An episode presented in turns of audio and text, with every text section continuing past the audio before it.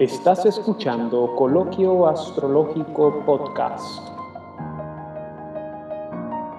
El podcast astrológico número uno de habla hispana. Donde se habla del arte y la ciencia astrológica desde la perspectiva tradicionalista.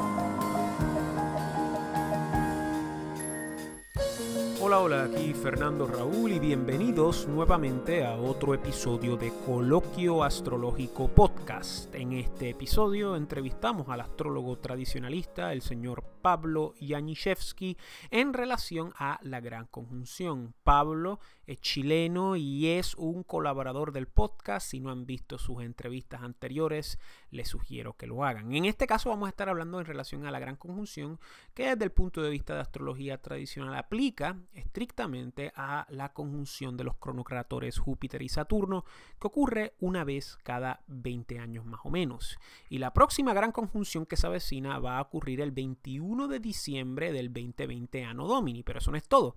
Esta gran conjunción también marca una gran mutación que únicamente ocurre una vez cada 200 años que va a delimitar la triplicidad a través de la cual se van a llevar las grandes conjunciones cada 20 años por los próximos 200 años. Así que esta gran conjunción es muy importante porque marca un nuevo periodo. Y Pablo nos explica qué son las grandes conjunciones desde el punto de vista astronómico, astrológico, la historia del concepto y al final habla en relación a qué podemos esperar de este nuevo ciclo delineado por los preceptos de la astrología tradicional de antaño.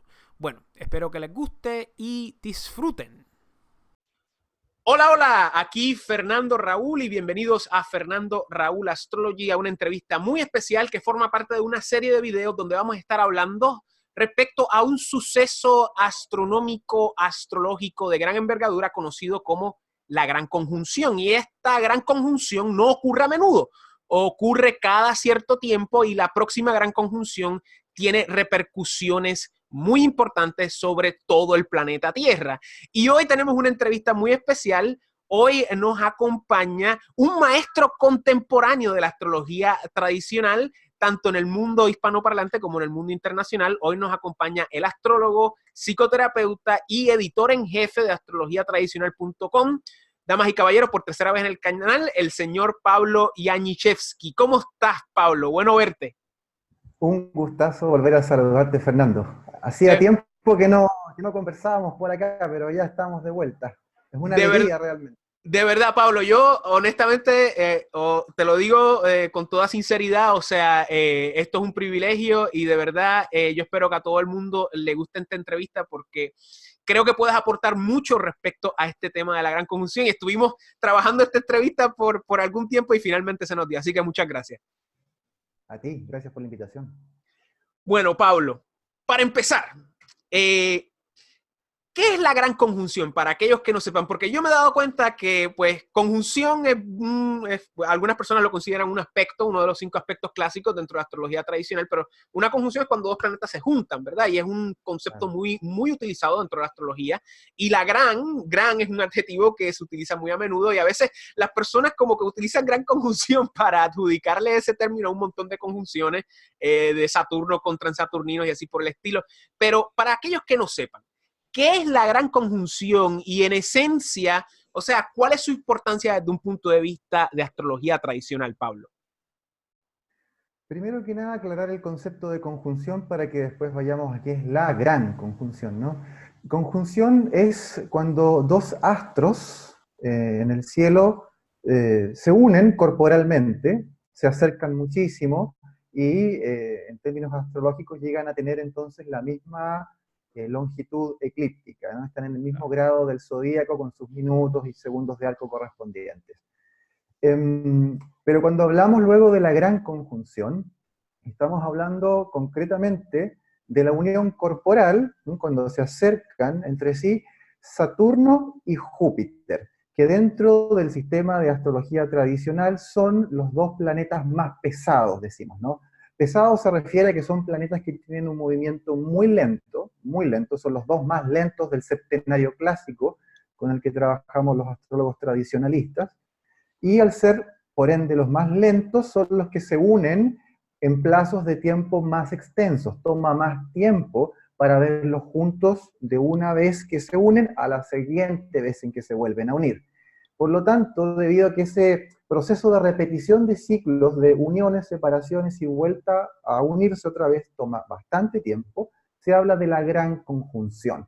Y tradicionalmente esa gran conjunción de Júpiter y Saturno ha sido observada con gran detenimiento y con mucha atención por parte de los astrólogos, debido a que em, suele anticipar cambios importantes a nivel global, es decir, a nivel de lo que llamamos astrología mundana, esta astrología que se dedica a pronosticar los grandes ciclos de tiempo que afectan a sociedades completas, a países, continentes, a veces dinastías, cambios políticos, cambios religiosos, cambios científicos, cambios culturales, cosas que afectan a millones de personas al mismo tiempo. Y esa gran conjunción tiene un ciclo de repetición aproximado de 20 años. Es decir, cada dos décadas volvemos a ver que Júpiter y Saturno coinciden en la misma longitud zodiacal, es decir, en el mismo grado, minuto y segundo de arco dentro del zodiaco. Por lo tanto, levantamos la carta eh, astral, el mapa celeste de ese momento exacto en que se unen, en que quedan muy, muy cerca, y con ese mapa astrológico pronosticamos o hacemos predicción de los eventos que tienen que ocurrir dentro de ese periodo de 20 años hasta la siguiente gran conjunción, cuando luego se vuelve a levantar el mapa astral para pronosticar los siguientes dos decenios. De esa manera se genera un ciclo de 20 años que se vuelve a reproducir constantemente y que además tiene una periodicidad en donde cada 20 años esa gran conjunción se repite en signos zodiacales del mismo elemento, decimos de la misma triplicidad, para usar el, lenguaje más técnico. Las últimas conjunciones de Saturno que hemos estado teniendo eran en signos de tierra, salvo una, salvo una, ¿no es cierto?, que después podremos conversar de ello, eh, que anticipó el ciclo que venía, que es el ciclo de aire pero eh, se cumple la regla generalmente con alguna pequeña excepción de conjunciones siempre en signos del mismo elemento. En este caso decíamos elemento tierra. Y está por producirse un cambio de ese ciclo de grandes conjunciones ahora a la triplicidad de aire.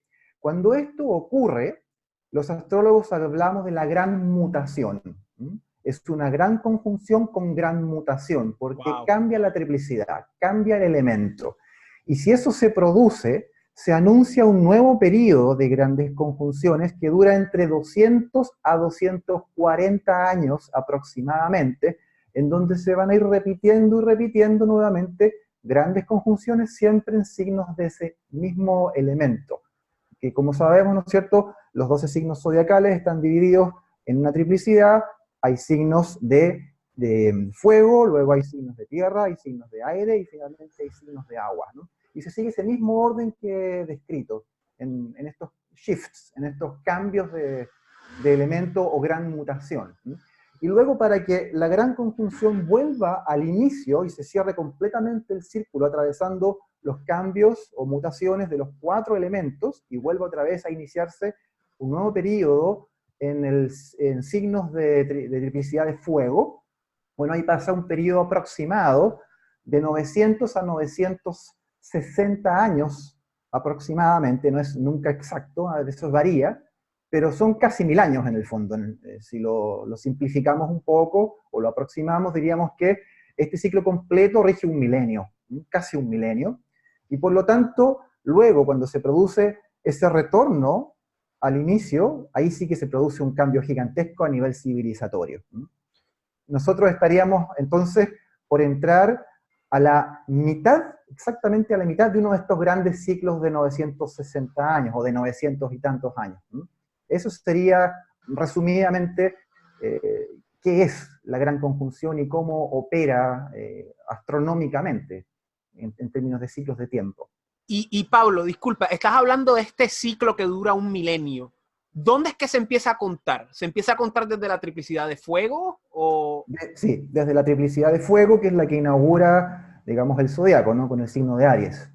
Ok, o sea que después de esta triplicidad que va a durar, eh, eh, perdón, esta gran conjunción con la gran mutación que va a durar 200, 260 años, nos progresamos a, a triplicidad de agua, ¿correcto? Y después, iríamos a fuego. Exactamente. Y ahí, y ahí cuando vamos a fuego, se reinicia el ciclo con un gran cambio civilizatorio. Veo, veo.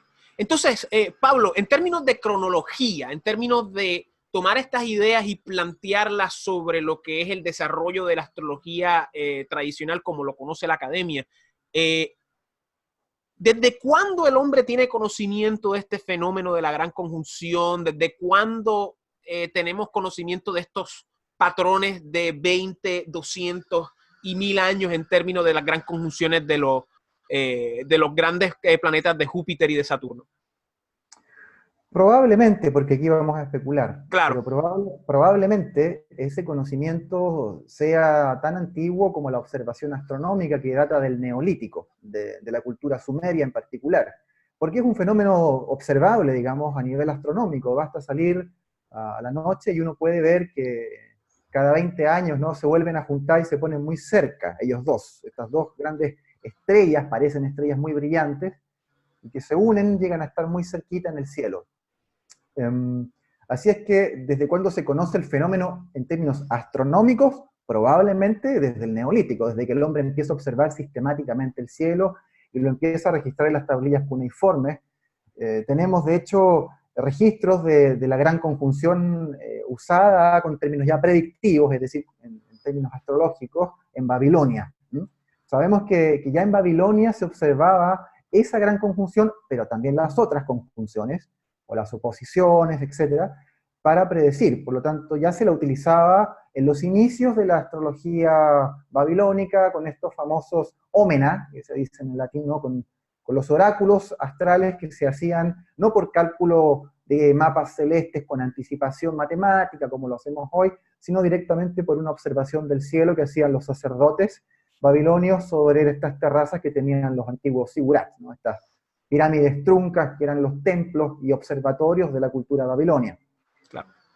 Pero eh, eso es un asunto, digamos, en términos de la observación astronómica de la Gran Conjunción.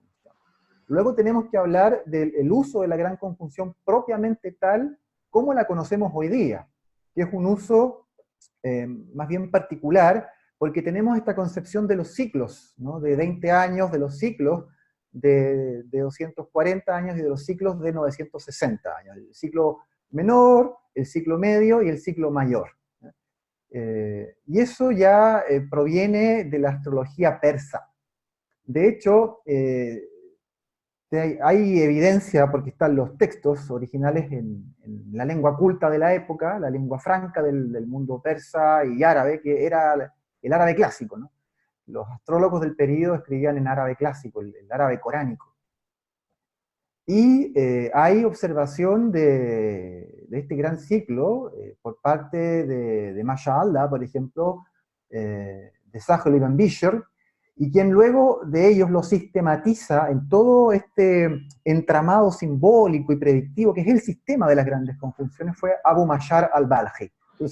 y esto es siglo 8, siglo 9, ¿correcto? Exactamente, Abu Mashar vivió entre el siglo 8 y el siglo 9, ahí eh, se ubicó, y luego eh, los textos de Abu Mashar, que eh, llegan a Europa en árabe, son traducidos al latín, y fueron muy respetados y muy utilizados por los astrólogos europeos medievales, eh, Abu Mashar ellos le llaman Albumazar, el nombre latinizado. Entonces eh, se le atribuyó erróneamente en la Edad Media y al Renacimiento casi la invención de este gran ciclo de Júpiter-Saturno a Abu Mashar, aunque en realidad hay evidencia de que ya se lo utilizaba muchísimo antes, del siglo IX o del siglo VIII. Pero fue él realmente, Abu Mashar, el que sistematiza el que presenta esto en un texto de manera muy formal como un sistema de interpretación muy organizado, muy estructurado, y por lo tanto a él se le atribuye ser el padre, digamos, de, esta observación sistematizada, a pesar de que esto, insisto, ya se conocía y ya se utilizaba en los inicios de la astrología en Babilonia, en el creciente fértil. O sea que básicamente el hombre tiene conocimiento y, o sea, tiene conocimiento del fenómeno astronómico, sabe Dios, desde, desde la prehistoria y, desde, y del fenómeno eh, ya desde el punto de vista astrológico, básicamente 1200 años más o menos, en términos de cómo se aplica. Ok, como genial. Sistema. Como sistema, claro, que es la cuestión de las triplicidades, los cambios, 20, 200. Exactamente. excelente. Exactamente. Ahora bien, Pablo, ¿cuándo va a ocurrir la próxima gran conjunción? O sea, en términos de grados tropicales, o sea, ¿cuándo va a ocurrir y dónde? En términos del zodiaco, como lo tenemos. No, no tienes que decir los grados exactos, pero obviamente, más o menos para que la gente tenga una idea. Bueno, la gran conjunción eh, va a ocurrir el, el, 21 de diciembre de este año 2020 eh, la hora chilena, digamos, sería eh, a las 14 horas con 20 minutos, hora de mi país, a veces habría que restarle, digamos, las horas que correspondan por el uso horario, y la gran confusión se va a producir exactamente a los 00 grados con 29 minutos de arco de acuario, al principio de acuario. 00 con 29 minutos de arco. Em, y es una, una, gran conjunción entonces eh, muy interesante porque eh, se conjuga con, con, este espíritu acuariano en el que estamos viviendo hace un buen tiempo, dado eh, las sucesivas revoluciones, los cambios tecnológicos, la cosa más populista también que está muy presente en algunas latitudes del mundo, incluyendo la nuestra, por supuesto. y es eso, digamos, el 21 de diciembre de 2020. Y, una pregunta, Pablo, que ocurra, el 21 de diciembre es el solsticio, ¿verdad? O sea, que ocurra el día del solsticio tiene algún significante importante, ¿no? Claro, le, añade peso, de hecho, le añade peso astrológico a la gran conjunción, porque ese día el Sol va a estar justamente en el grado 00 con 21 minutos de arco de Capricornio, dando inicio, ¿no es cierto?, a, a un trimestre, a un trimestre astrológico, porque también nosotros sacamos, ¿verdad?, lo que llamamos las cartas de las puertas del año, que le llaman, que son los mapas para pronosticar los eventos importantes de cada trimestre del año. Entonces se saca para los dos solsticios y para los dos equinoccios, o sea, el inicio de las cuatro estaciones. Entonces, esta, este mapa eh, astrológico de la gran confusión va a coincidir casi casi con el mapa astrológico del solsticio de, de invierno boreal y del solsticio de, invierno, perdón, de verano austral, el nuestro, ¿no? Tú, estás en el norte y yo estoy en el sur. Claro. Austral, Australia Sur, Borealis, eh, eh, Borealis del Norte, ya ahí, ahí lo pueden, ese es mi truco para, para descifrar esas palabras. Eh, ahora bien, Pablo, vamos a empezar a, a desmenuzar esto. hablamos anteriormente de que cambia de triplicidad con la gran mutación, o sea que vamos a ir a que de ahora en adelante, a partir del 2020, las grandes conjunciones van a ser en signos de la triplicidad de aire, que son Acuario, Géminis y Libra. Ahora bien, tú mencionaste que la gran conjunción ocurre en cero grados eh, de Acuario. Eh, para eh, aclarar, esto no tiene que ver con lo que es la era de Acuario, esto no tiene que ver nada con eso, ¿correcto? Así es. las eras astrológicas son otro fenómeno totalmente distinto e independiente de las grandes conjunciones. es bueno aclarar ese punto, porque porque, vamos eh, porque sabemos que dentro de un año, cuando empiece la cosa de la gran conjunción, vamos a, ver a mezclar todo. modernos que van a empezar a decir de que la era de Acuario y la era de Acuario esto, en el 48, en el 45, o sea, eh, de la era que ya estamos, o sea, y van a coger este suceso, creo yo, ¿verdad? Ojalá que no, pero van a coger este suceso y lo van a utilizar para fomentar esta idea de la era de Acuario que no tiene... Eh, validez actualmente dentro de lo que es la tradición astrológica. Y, si me corría si estoy mal, o sea, la, era de Acuario no ha empezado todavía, si, si no me equivoco. Falta, falta cierta, eh, creo que faltan ciento y pico, doscientos años, o me puedo equivocar, tú me corriges, pero si podemos hablar respecto a eso para aclarar este particular, que eso podría ser un video eh, completo, pero brevemente, o sea, la diferencia entre lo que son las eras y lo que es esta gran conjunción en Acuario que inicia esta gran mutuación de la gran conjunción en, signos de triplicidad de aire. Sí, em, mira, las eras astrológicas también son otra cosa que sistematizó Abu Mayar, el mismo de los grandes ciclos estos de tiempo de los que estamos hablando. Y mm, las eras astrológicas, como decía, son un fenómeno distinto e independiente a la gran conjunción. Una era astrológica se produce cuando el punto vernal, es decir, el punto en donde todos los años se produce el equinoccio de primavera boreal y equinoccio de, otoño austral, es decir, el 0, el grado 00 de Aries, que es el inicio del zodiaco. Cuando se produce eh, ese inicio de año, ahí está el Sol exactamente, el, inicio del, año astrológico, digo, no del año calendario. Ahí se produce eh, el equinoccio. Y el Sol está en el grado 00 de Aries. Ese punto se llama punto vernal en astronomía y en astrología, punto vernal. Producto de la precesión de los equinoccios, que es un fenómeno de peonza en donde la Tierra, como si fuese una especie de trompo, imaginémonos, voy a tomar acá un modelo para que se hagan una idea, no sé si se ve bien, acá se supone que es la Tierra, no tiene de hecho los... Se ve perfecto, sí. Ahí los continentes, porque como este cristal puede que no se vea muy bien, pero bueno. Pero se ve perfecto, no, no, se ve, se ve. La Tierra tiene un eje, que sería este que está acá. Entonces, el, además del movimiento de rotación, que es esto, donde gira el día y la noche, ¿verdad? Produce día y noche. Y el movimiento de rotación tiene además el movimiento de traslación, que es este que hace así alrededor del Sol en su órbita. Tiene el movimiento de precesión, que es este movimiento así, como una peonza, como un trompo cuando está rodando y se está empezando a caer. Entonces, este movimiento del eje, que rota así, produce que el punto vernal tenga un desplazamiento con respecto al fondo de las estrellas y de las constelaciones. En particular contra el fondo de las constelaciones zodiacales, no de los signos zodiacales, que son otra cosa, de las constelaciones zodiacales, que son aquellas que vemos de noche. Entonces, esas constelaciones con respecto a este punto vernal se empiezan a desplazar hay un traslape entre los signos zodiacales que son eh, imaginarios, son puntos de referencia simbólicos en el cielo, en la eclíptica, que divide la eclíptica en 12 segmentos iguales de 30 grados de arco cada uno, y cada uno de esos segmentos tiene un nombre, ¿no es cierto? Aries, Tauro, Géminis, Cáncer, Leo, etc. Entonces esos signos empiezan a, a ver traslapados o desplazados con respecto a las constelaciones que tienen el mismo nombre. Y entonces los signos y las constelaciones del mismo nombre ya no coinciden. Y ese punto vernal del 00 de Aries se desplaza con respecto a estas constelaciones de fondo. En realidad las que se desplazan son las constelaciones, no el punto vernal. El punto vernal está fijo. Y esas estrellas se mueven, se mueven, se mueven. Y con respecto a ese grado hay un desplazamiento que es aproximadamente de un grado zodiacal cada 72 años terrestres. ¿ya?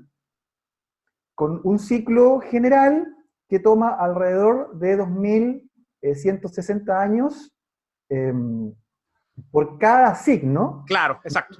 Y, en total, para que vuelva otra vez a comenzar, son casi 25.000 años, son eh, alrededor de 24.600, 24.800, depende de cómo se haga el cálculo. Hay, hay una variación porque el movimiento de precesión, lamentablemente, no es exacto, preciso todo el tiempo a veces ralentiza un poco, a veces acelera, porque hay temas gravitacionales de por medio. y también está el tema de la nutación también, ¿verdad? Y está el tema de la nutación, que es el cuarto movimiento que hace la Tierra producto del tirón gravitacional que le da la Luna. Entonces ahí la Tierra, digamos, además de hacer la precesión que decíamos que hacía, hace una nutación que es arriba abajo, arriba abajo. Y eso lo complejiza todo, mucho. Claro. Entonces, por eso es que el cálculo del ciclo completo, que se llama año platónico, es difícil de hacer porque hay que incorporar toda esa data, ¿no? Que lo hace realmente algo eh, difícil, complicado. Pero, pero reduciéndolo, podemos decir que es un poquito menos de 25.000 años el año platónico completo. Algunos dicen 24.900, 24.800, hay una variación. Claro. Bueno, ese fenómeno, cuando el punto vernal se desplaza con respecto a las constelaciones de fondo y cambia la constelación, y, también cambia con respecto a los signos siderales que utiliza la astrología védica, ¿no? Eso hace que se hable de un cambio de era astrológica. Si el punto vernal del 00 Aries ingresa en, en la constelación de Acuario y en el signo sideral de Acuario, decimos de lleno esto es la era de Acuario. Pero actualmente el punto vernal se encuentra todavía en, la cola, en la cola de la constelación de Pisces y dentro del, de los últimos grados del, del signo sideral de Pisces. Por lo tanto, no estamos en la era de Acuario todavía. Falta bastante tiempo en términos de la vida humana. Yo no voy a alcanzar a verlo, tú tampoco. Esta generación no lo va a ver. Correcto. Que, eso es algo que, pues predomina, como tú y yo sabemos, dentro de lo que es la comunidad astrológica este, eh, moderna, más que nada.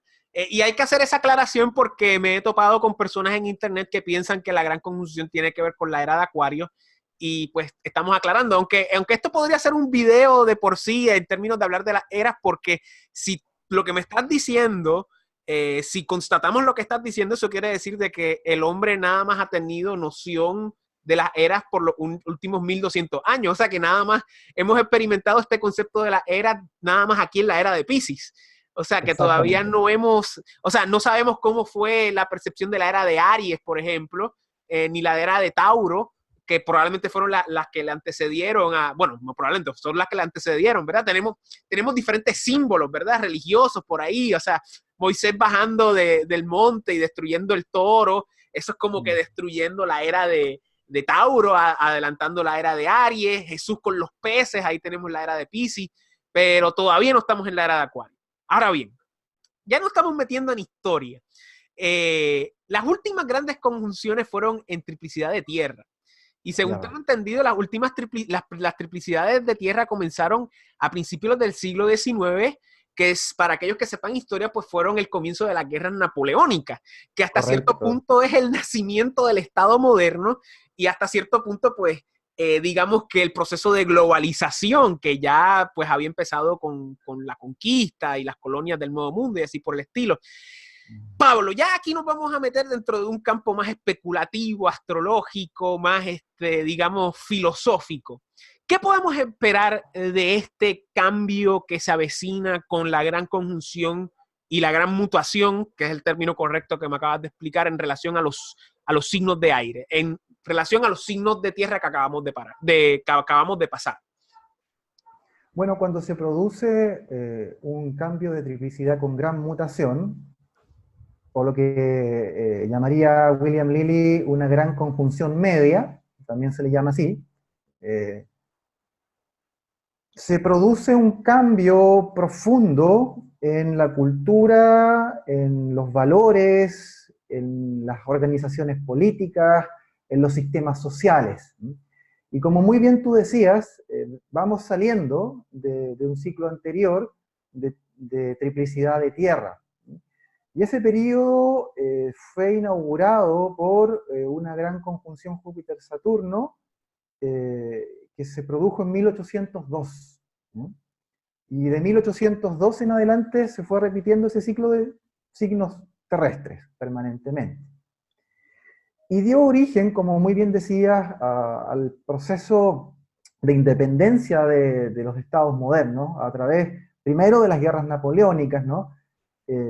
Y en Europa eso genera un sentimiento de reacción ante las invasiones napoleónicas, un sentimiento profundamente nacionalista, de identificación con la patria, con el territorio, con la propia lengua, con la propia gente y de rechazo al extranjero, en este caso al invasor napoleónico.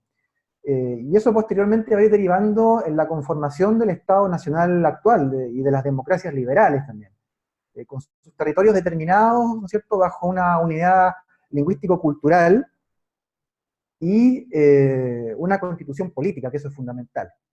La idea de que ya esto eh, del gobierno no queda bajo la arbitrariedad o el capricho de un rey o de un emperador, sino que va a estar regido por una constitución política escrita como un documento que va a limitar el poder de los reyes o eventualmente después el de los presidentes.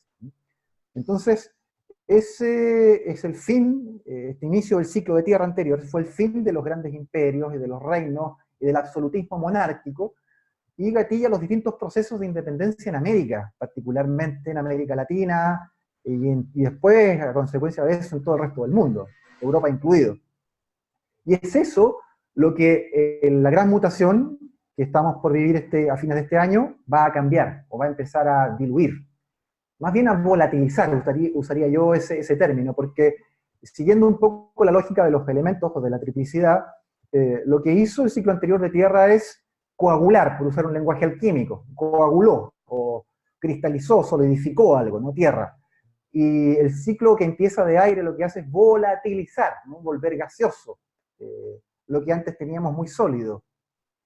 Y a continuación el ciclo de agua lo que va a hacer ya es simplemente diluir completamente y, no, dejar nada, digamos, de, lo que conocíamos. Entonces ahora entramos en esa fase intermedia de volatilización. ¿Y qué es lo que esto implica en términos prácticos o concretos? La enorme, enorme eh, volatilidad de la política y de la democracia liberal, un debilitamiento del Estado liberal democrático, eh, una pérdida de confianza en la noción de identidad nacional, una dilución de los estados nacionales, que poco a poco empiezan a perder sentido en favor de esta idea eh, mucho más vaga, pero ligada a los enlaces tecnológicos de Internet y de las telecomunicaciones a velocidad de la luz prácticamente, ¿no es cierto? Eh, en donde hay una aldea global, en donde eh, somos todos una gran hermandad, donde somos todos una gran humanidad, donde hay una sola gran religión, eh, donde hay un solo gran Estado internacional o global, donde hay una sola gran raza, etc. Un poco como en, algunos de, los lemas que tenía originalmente la sociedad teosófica, ¿no? que hablaba de esto de que hay solo una, raza, una nación, una religión y es la verdad y todo el cuento. Eso, por supuesto, que se presta, aunque suena muy bonito, para generar una gran distopía, pero bueno, eh, la verdad de las cosas es que... Eso, que... eso, tuvo sus inicios con la última gran mutación dentro de lo que eran los signos de tierra, con las gran conjunciones, la idea de la hermandad, la fraternidad, la libertad, los movimientos teosóficos, tú sabes, la, la, idea de cómo la modernidad reinterpreta los preceptos tradicionalistas desde una óptica moderna, ¿verdad? Y cómo eso, pues, ahora están los resultados en la triplicidad de aire hasta cierto punto. Exactamente. Y, y, adelante, adelante, adelante. No, y, parte del efecto de ese debilitamiento del concepto de Estado-Nación y de democracia liberal va a abrir las puertas para una nueva forma de concebir la política, que es eh, la llegada del cesarismo. Y el cesarismo, estos caudillismos de personalidades muy fuertes, ¿no? que son eh, gobernantes más populistas, como paternalistas, ¿no? yo soy el, nuevo padre de la nación que viene a salvarlos a ustedes del, desorden, del desorden social, económico, político. Eh, es una respuesta a su vez a un fenómeno social de base, ya no en las altas esferas, sino en las masas, que es el tribalismo, que es algo muy propio de, este cambio de, triplicidad y, que inicia justamente en el cero de Acuario. Eh, el tribalismo como, como una fragmentación social en donde eh, las masas de, gente, y particularmente las masas juveniles, se empiezan a identificar cada vez más con cuestiones eh, supuestamente ancestrales o pseudo ancestrales, ¿no? Y generan estas famosas tribus urbanas que ya las estamos viendo hace algunos años, muy presentes en las grandes urbes de Occidente, y que ya la llamamos tribalismo justamente porque si uno se fija un poco en la estética de esas tribus y de estos grupos juveniles que tienen cada vez más presencia en las redes sociales y que le interesan mucho a los políticos porque son la base electoral al final, em, tienen características eh, propias de, tribus eh, paleolíticas, diríamos, ¿no? Sí, que es, que es un fenómeno primitivista, sí, que es, que es muy... Exacto, un primitivismo. Cortes de pelo lateral, cortes eh, rapados extraños, eh, mucho piercing en la cara, mucho tatuaje, a veces hasta el cuello, la misma cara tatuada, eh, una, mechones de pelo con, teñidos de colores, y una vestimenta también bien peculiar que, que, uniforma un poco, suelen andar mucho de negro, ¿no es cierto? Y, parece casi como una especie de, de tribu finalmente. Que todos son significantes saturninos, que hay que, hay que, dentro de lo que es Acuario como, como el signo pues este fijo de aire por excelencia dentro de este nuevo fenómeno, claro. Y que es domicilio, como muy bien has dicho, de Saturno, eh, y todo lo que eso implica, pues Saturno como el, el, gran maléfico, ¿no? Un planeta extremadamente frío y extremadamente seco, seco. naturaleza esencial, y que por lo tanto es contrario a la naturaleza de la vida, que es más bien cálida y húmeda. Así es que lo, que lo que inaugura un poco es un periodo de grandes inestabilidades políticas, eh, de grandes ataques al sistema democrático y la imposición por la fuerza, en el fondo, de, criterios populares que pueden estar, digamos, muy socializados a nivel de las masas, pero que ya no, no, no esperan, digamos, a la urna, ya no esperan a la votación, ya no esperan a los canales institucionales que se habían establecido en las conjunciones eh, de, tierra, donde hay toda una institucionalidad, todo un aparato burocrático, eh, toda una serie de, jerarcas y jerarquías dentro de la, orgánica política estatal, ¿no es cierto? Todo eso ya eh, no sirve, eh, todo eso está corrupto, se dice, digamos, como, la, como el discurso oficial que anda dando vuelta, como la ideología es lo que viene, eso ya no sirve, eso no, nos engañaron, nos estafaron, entonces ahora queremos democracia directa, no democracia representativa. Y, si para eso es necesario eh, forzar las cosas y, llevar al sistema democrático a, su quiebre, bueno, se hace, no importa, ¿no? porque tiene un, tinte también eh, revolucionario, las grandes mutaciones siempre generan revoluciones, y las revoluciones nunca son muy pacíficas, que digamos, nunca son muy, muy dulces, ¿no? son momentos de, de, crisis, son momentos de ruptura institucional, y por lo tanto, el mundo se va a ver cada vez más convulsionado. Tú sabes, yo vivo en Chile, soy chileno, y aquí mismo ya estamos viviendo una situación que se asemeja bastante a lo que estoy describiendo. Probablemente Chile sea eh, un laboratorio experimental, ya lo ha sido antes, de este tipo de, novedades, por llamarlas de algún modo.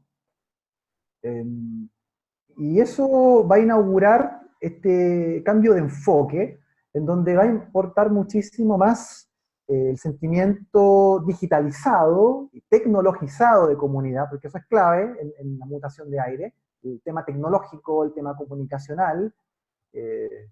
Eso era lo que iba a añadir, o sea, de cómo la idea del Internet, que básicamente para mí es la gran revolución que se está dando desde, porque no hemos mencionado que, que con las grandes conjunciones antes de que cambie de triplicidad, hay, hay una que empieza la triplicidad, después se queda la otra y después vuelve otra vez.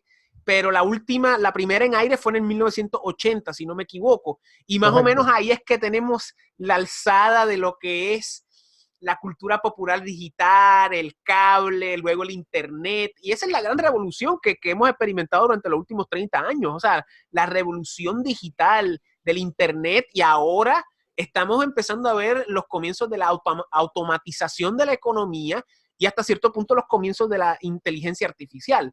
Y no nos vamos a poner aquí como, tú sabes, Terminator, Skynet, porque probablemente ese no va a ser el, suceso. O sea, es la idea de cómo la inteligencia artificial, la automatización de la economía, de servicios básicos, cómo facilitan que la economía corra sin los recursos humanos, ¿verdad? Y los recursos humanos tienen que hacer otras cosas. Eh, eh, y, ahí tenemos, y ahí tenemos el, aspecto saturnino, que es el aspecto del colectivo, que, nuevamente, y obviamente tenemos que recalcar que la era de Acuario ya va a empezar próximamente, y por próximamente nos referimos por lo menos 200, 300 años más. Eh, pero tú sabes, 200, 300 años, eso no es nada, o sea, y es la idea de cómo quizás aquí ya vemos cómo se está alzando la idea de, pues, de la masa, porque si no me equivoco, ya para la próxima triplicidad de, agua, cuando empiecen esas grandes conjunciones en agua, si no me equivoco, corrígeme si estoy mal, Pablo, pues ya vamos a estar más cerca de esa era nueva de Acuario que va a trazar pues nuevos, nuevos parámetros. Eso todavía no ha empezado, que esté claro, estamos en transición, pero, ¿qué tú crees acerca de lo que es la, automatización de la economía, la inteligencia artificial que ya está prácticamente ahí? Se supone que ya en los 2030, principios de 2030, ya eso esté eh, visible según la ley de Moore y, lo que dicen los, los este, transhumanistas, ¿verdad? ¿Qué, tienes que, mencionar al respecto de este fenómeno en relación a lo que acabas de mencionar, que creo que está muy acertado también? Bueno, ahí tenemos otro foco. Eh, de materialización de lo que estábamos conversando, porque eh, la automatización de los procesos industriales y el uso de tecnología de inteligencia artificial va a desplazar a grandes masas de trabajadores que van a quedar cesantes, van a ser todos reemplazados, y ese es un foco potencial de conflicto social, de revueltas populares muy grandes. Entonces, eh, como decíamos, eh, va a haber todo un cuestionamiento y una crisis del sistema democrático, una crisis del sistema político, una crisis del Estado, una crisis de, las jerarquías burocráticas, pero también una crisis productiva y una crisis económica. Claro, claro, y, no nos queremos poner neomaltusianos aquí, pero eso crea un problema cuando no hay una política poblacional. O sea, de cuando todo el mundo se está reproduciendo, y no quiero sonar neomaltusiano, pero es la idea de que si no hay un plan organizativo de la sociedad, pues eh, inevitablemente con las tecnologías, pues va a haber un momento donde muchas personas no van a tener trabajo. Sencillo, o sea... Pero, pero ahí hay también de nuevo algo que tiene que ver con la gran mutación de esta, esta, conjunción Júpiter-Saturno, eh, y es que va a haber al principio, en un comienzo, efectivamente, grandes masas de cesantes presionando a los gobiernos, generando revueltas, generando revoluciones, generando violencia callejera, ¿no es cierto?, enfrentamientos con la policía, eh, gobiernos que se caen, que de pronto tienen presidentes que renuncian ante el, caos social que se desata, eh, ante la crisis económica que desatan los cesantes, pero... Porque tienen mucho tiempo libre para hacer eso, exacto, disculpe. Exactamente, no están haciendo nada. exacto. Bueno, vamos, hagamos la revolución, porque no nos dan trabajo, porque no hay, los robots están a cargo, la inteligencia artificial está a cargo, está todo automatizado, bueno, vayamos al choque a la calle con la policía y contra el gobierno, ¿no? el gobierno tiene la culpa, seguramente. Obviamente. ¿no? soy yo, yo nunca soy. Yo quiero derechos, pero yo no quiero deberes, pero no es el gobierno. Ajá, continúa, perdón.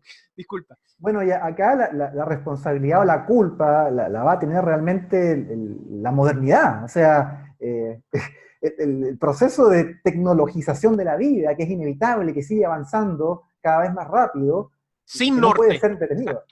exacto, y sin norte, sin control eh, entonces, bueno, llega la inteligencia artificial, llega la, automatización y robotización de la industria, llega entonces el despido masivo del obrero, del operario, eh, y, viene toda la presión social y económica que eso trae, ¿no? La cesantía genera una, una crisis socioeconómica enorme.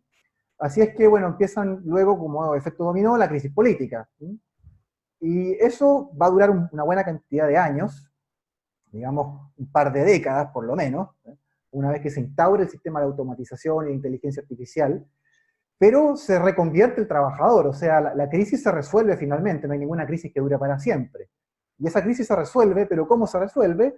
Eh, por reconversión laboral, o sea, toda la gente que en ese momento estudiaba carreras, eh, por ejemplo, en el ámbito de la construcción, para dedicarse a ser técnico en construcción, supongamos, ya no va a tener ningún sentido que, vuelva a estudiar, esas carreras van a desaparecer, eso se va a cerrar, en los institutos de formación técnica, y van a aparecer carreras de técnico en robótica, ¿me entiendes? De técnico en inteligencia artificial, y ese obrero que antes estaba dedicado a tareas de construcción, ahora va a estar dedicado a reparar la máquina que construye a través de la impresión 3D que te levanta una casa o un edificio. Entonces, hay una reconversión ahí en donde el hombre pasa a estar al servicio de la máquina, el hombre pasa a estar al servicio del robot, el hombre pasa a estar al servicio de la computadora, al servicio de la inteligencia artificial. Y eso es una enorme, enorme revolución tecnológica, un enorme cambio social e implica un cambio en la cultura y en la mentalidad de la gente. Eh, las universidades tienen que cambiar completamente sus mallas curriculares, reorientar eh, los programas de, de carreras tanto profesionales como técnicas que están ofreciendo, todo se pone al servicio de la industria tecnológica, y eso le da un enorme poder, no solo financiero, sino que también cultural y político a las empresas de tecnología. Por eso es que en los siguientes 200 años de aire, los gobiernos van a ver enormemente debilitado su poder, el Estado-Nación pierde mucho su sentido y su capacidad operativa, en pos de traspasar ese poder a los grandes conglomerados, a las grandes industrias transnacionales de tecnología digital, de robótica, de inteligencia artificial, de nanotecnología y de telecomunicaciones. Claro. Eso mismo, que es otro proceso interesante que, podemos eh, anunciar como predicción o como pronóstico, es la fusión entre las grandes empresas de tecnología digital, inteligencia artificial, eh, Internet y comunicaciones con los servicios de inteligencia. De manera que eh, hoy día organismos como la CIA, o como la NSA, o la FSB de Rusia, o el Mossad israelí, son muy, muy dependientes de, los hackers, por ejemplo. De, estos ingenieros y programadores que, son capaces de violar eh, los códigos de seguridad para robar información clave. Eso eh, va a ir creciendo, se va a gigantar muchísimo al punto de que, como digo, los servicios de inteligencia casi, casi que van a estar fusionados con empresas de, tecnología global para finalmente eh, gobernar desde las sombras y ser el verdadero poder de, que, ensombrece al Estado, que ensombrece al, poder político regional. Aparte de esto, va a haber, por supuesto, una reacción eh, de, parte de, la gente, de los pueblos, de las naciones, eh, en el sentido de que, como va a haber este poder global importante, muy tecnologizado, y el concepto de Estado-Nación va a estar terriblemente debilitado, incluso ya disuelto o destruido casi. Ya lo está casi, casi. Eh, empieza a cobrar mucho, mucho más sentido lo que yo llamo localismo, en donde eh, se forman pequeñas aldeas de resistencia, pequeñas comunas en, zonas rurales o semi-rurales, alejadas de las grandes urbes, de gente que decide en el fondo vivir un estilo de vida alternativo, eh, lo más lejos posible de la dependencia tecnológica, lo más lejos posible del control que van a ejercer eh, estos grupos conglomerados de tecnología e inteligencia internacional, y se vuelve otra vez entonces a una forma de vida semi-agraria, más simple, eh, pero con tintes políticos, evidentemente. Definitivo, definitivo. Y, Eso es el localismo. Y claro, y no hemos tocado tampoco el tema del transhumanismo, de cómo este, estamos hablando de robótica, estamos hablando de tecnología, de cómo probablemente, porque ya lo vemos con estas, estas políticas filomarxistas, de que la idea del género ya es algo bien amorfo en muchas personas, no en todas, pero la idea de que ya la definición de lo que es ser un hombre o una mujer va cambiando y ya eso creo yo, ¿verdad? Prepara la antesala para eh, la idea de ya implantes robóticos, de verlos como si fuera algo normal, como tú puedes cambiar tu cuerpo como tú quieras, por eso te puedes poner cualquier tipo eh, de implante y, pues eh, lo que eso también va a causar en la sociedad. Y ahora bien, quiero recalcar algo. No quiero que la gente se ponga, ay, esto suena como el apocalipsis, o no quiero que piensen eso porque esto es meramente una transición como pensemos en la última, en el último cambio eh, de mutación, que fue en el siglo XIX, cuando las sociedades se vuelven seculares. O sea, eh, la idea de que ya el Estado no va a depender, aunque ya llevaba tiempo decayendo, pero la idea de que el Estado ya no va a depender de una iglesia, que ya no va a depender de, un dogma y pues se desarrolla lo que es el Estado moderno, el Estado secular. Y ahora vemos en esta nueva, eh, en estas nuevas grandes conjunciones, con lo que Pablo está describiendo y lo que yo estoy abonando poco a poco. O sea, es la idea de este cambio. Y, Pablo, o sea, eh, no sé si quieres añadir más para ya ir cerrando. ¿Qué, otros pensamientos quieres añadir a esto que no hayas dicho ya? Bueno, yo advertiría un poco en la línea de lo que tú acertadamente comentas, que esto no hay que tomárselo como un, asunto apocalíptico en, efecto, o, como una, una, cosa terrible, porque si lo pensamos bien, eh, la manera en que nosotros hoy día estamos viviendo, comunicándonos a distancia, tú estás en Puerto Rico, yo estoy en Chile, y, nos, vemos y nos escuchamos. Que es asombroso. Eh, claro, es una cosa que le parecería magia, digamos, a una, tribu indígena de hace mil, dos mil, tres mil años, ¿no es cierto? Em, eh, yo creo que si se lo hubiesen dicho, que nosotros íbamos a, a comprar usando simplemente dinero digital, que eso es otra de las, las revoluciones. En las criptomonedas, ¿verdad? Se nos olvidó totalmente. muy cierto. Muy cierto. la eliminación del dinero físico. Durante eh. el, cambio, el cambio de la gran mutación se elimina el dinero físico, no más billete, no más moneda. Todos son créditos digitales.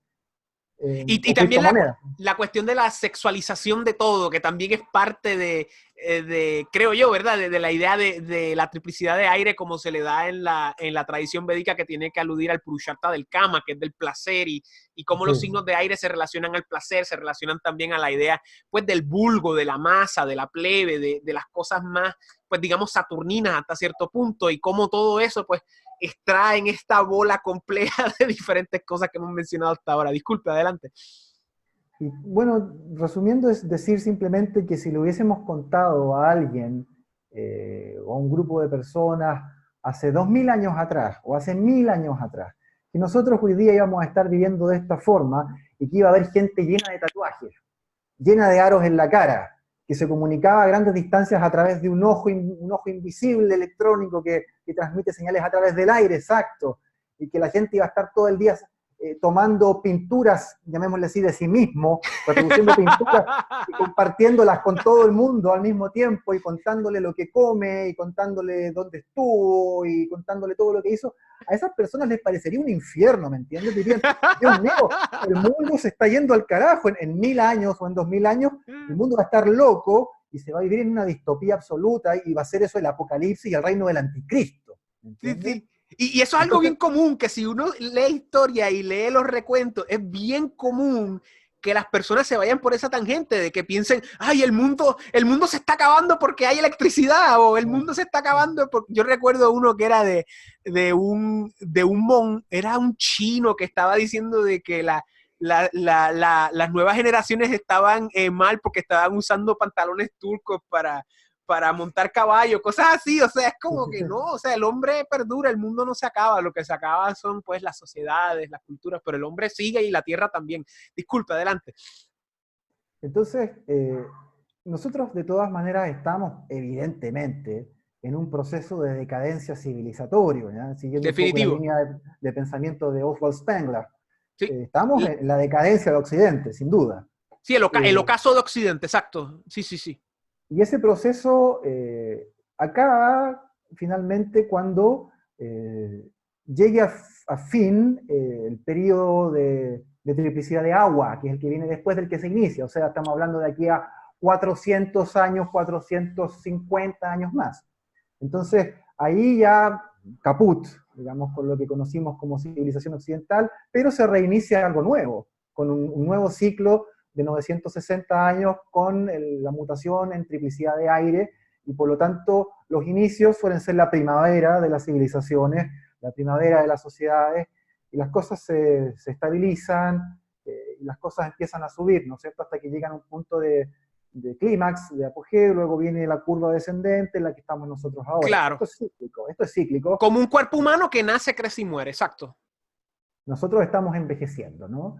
Eh, pero ha de nacer algo nuevo, no ahora. Nosotros lamentablemente no lo vamos a ver, los que tengan, hijos tampoco, los hijos ni los nietos lo van a ver, pero futuras, futuras, futuras, futuras generaciones sí tendrán esa oportunidad. Entonces, no hay que ponerse tampoco eh, catastrófico eh, frente al, cambio que, que, se avecina, pero sí hay que saber que necesitamos ser en extremo pacientes, que tenemos que eh, tratar en lo posible de refugiarnos en, la fe, en las certezas eh, metafísicas, que son las que tanta falta le hacen a este mundo secularizado, la vista radical, porque gracias a esas certezas metafísicas y esa jerarquía de valores que es posible destilar a partir de los conocimientos de las grandes tradiciones universales, eh, vamos a tener sin duda la fortaleza interior para poder hacerle frente en muy buen pie a todos los desafíos que se aproximan y a toda la, crisis y los periodos de inestabilidad social, política y económica que vamos a tener que atravesar por un buen tiempo mientras se genere este periodo de transición desde la triplicidad de tierra a la triplicidad de aire. Así es que es eso, finalmente el, mensaje eh, de, de recobrar aquello que este mismo mundo moderno nos está negando permanentemente. Definitivo, muy bien dicho. Y, a la misma vez yo quiero, yo quiero también añadir de que esta es la primera vez que una gran conjunción se va a cubrir en Internet y en YouTube.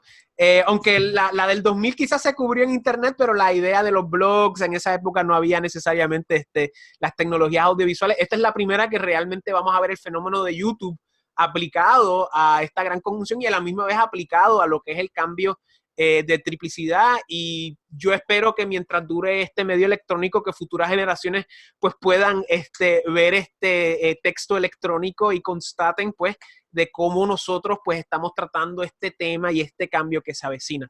Eh, Pablo, de verdad, muchísimas gracias.